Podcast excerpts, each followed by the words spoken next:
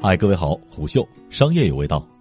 京东回过神来，第三季度营收一千三百四十八亿，连续三季度盈利。你好，我是金涛。刚刚从双十一走出的京东，又迎来了另一场财报数据的狂欢。十一月十五号，京东发布了二零一九年第三季度业绩。如果说上个季度的财报让京东抬起了头的话，那么该季度的核心成绩或许可以使其继续昂扬在资本市场了。总体上，京东在二零一九年第三季度的净收入达到了一千三百四十八亿元人民币，约合一百八十九亿美元，同比增长百分之二十八点七。美国通用会计准则下与非美国通用会计准则下归属于普通股股东的净利润均实现盈利。虎嗅不止一次的写过，由于各家披露的口径不同，GMV 的意义也已经不是很大了。关于整体的营收状况，目前京东披露的主要数据为净收入。京东在二零一九年第三季度的净收入达到了一千三百四十八亿元人民币。因为二季度有着六幺八大促，所以按照京东营收的周期性规律，环比上个季度出现了预期内的下滑。不过，净收入同比增长百分之二十八点七，较今年一季度的百分之二十点九和二季度的百分之二十二点九，创下了近五个季度以来的新高。这其中，该季度的净服务收入达到了一百六十亿元人民币，同比增长百分之四十七。在京东不再披露自营和第三方占比数据的情况下，服务收入可以侧面反映出第三方卖家生长的情况。要知道，在二零一八年第四季度的时候，京东的服务性收入同比增幅较商品销售收入已经高了一倍，并且在过往的记录当中，京东的服务性收入增速一度超过了商品销售收入，这都说明了京东第三方卖家的数量还在增长。毕竟，还是要以盈利为导向的京东，正处在从卖商品到卖服务的战略转型中。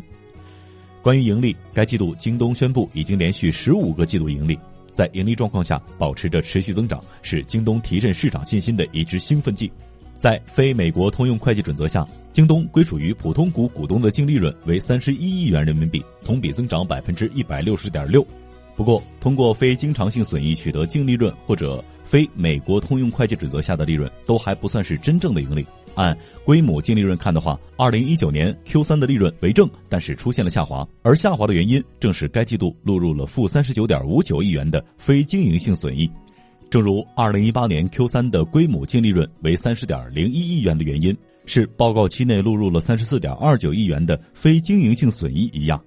总的来说，按照规模净利润，至此京东已经保持了三季度的盈利。除了财务数据以外，还有活跃用户数可以关注。京东的活跃用户数曾经在去年首次出现了下降，截至二零一八年九月三十号，年度活跃用户数为三点零五亿，比六月三十号少了八百六十万。但是，如今的年活跃用户数还是得到了提振。京东过去十二个月的活跃购买用户数为三点三四四亿，环比二季度同比新增一千三百万，创下近七个季度以来最大的增量。另外，值得注意的是，京东在这次财报当中首次披露了月活的相关数据。根据三方的数据显示，九月淘宝和拼多多行业京东的月活分别为六点六六亿、二点五三亿和一点一五亿。京东此次虽然没有披露具体的数额，但是财报透露了其九月京东移动端月度活跃用户数同比增长百分之三十六，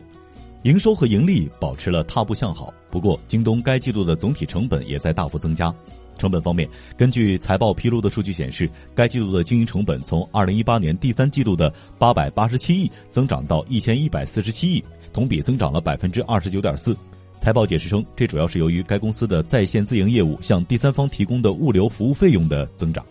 不过，好消息是，其中京东本季度对履约费用的控制还在继续。该季度的履约费用包括采购、仓储、配送、客户服务和支付处理等费用，从二零一八年第三季度的七十八亿元人民币增至二零一九年第三季度的八十八亿，增长了百分之十二点八。费用会随着整体规模的增长而增长，更具有参考性的则是费用率。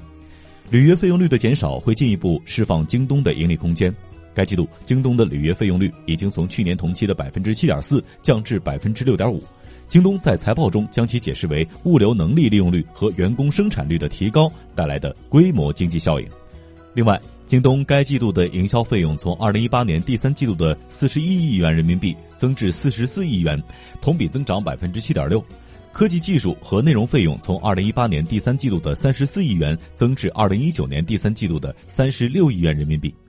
除了核心数据，另外备受关注的还是物流等几大业务。尤其是京东在今年年内开放的对外物流服务业务。数据显示，截至二零一九年九月三十号，京东第三方平台共有超过二十五万个签约商家。京东物流集团外单业务占物流集团总收入近百分之四十。而在 Q 一财报当中，宣布正式成立的京东健康子集团也有了最新的消息。京东健康在今年十一月完成了 A 轮优先股融资，投后估值约七十亿美元。关于获得微信一级入口后不久，京东用来主攻底线市场的惊喜，则没有具体的成绩可以披露。不过，财报数据显示，该三季度京东超过百分之七十的新用户都来自于低线市场。在后续的电话会议当中，徐雷表示，惊喜的新客很多都来自于低线城市，社交属性比较强，容易冲动购买，转化率很高，但是客单价比较低。京东主站主要做的是品牌产品，而惊喜则是关注中国发达的产能和生产制造能力。黄新德补充道。调查结果显示，低线城市消费者当中，绝大多数会使用多个 APP，而使用哪个 APP，具体看买什么类型的产品。在一二线城市，大多数消费者购物会只使用某个单独的 APP。我们想打造京东主 APP 加惊喜的双品牌策略。刘强东也在电话会议的开场陈述中总结了该季度的成绩，同时透露了其二零二零年的整体战略规划。今年，京东在营收、净利润、现金流方面都取得了很好的成绩。在接下来的一年，整体的战略除了在营收、净利润和现金流方面继续保持增长之外，我们也要在 GMV、消费应用数和技术服务收入方面全面提升。只有在这六个方面都实现加速增长，才是有质量的增长。今后五年，技术服务收入会持续超过总体营收的收入，将会成为京东营收和利润增长的重要驱动力。显然，资本市场对这份财报还是有一定的预期的。财报发布之前，截至收盘，京东的股价涨百分之零点六。刚刚过去的双十一证明了新的消费主义的巨浪还在发挥自己的威力，推着这些电商大块头们头也不能回的往前走。京东应该庆幸自己及时缓过了神来。虎嗅商业有味道，我是金涛，下期见。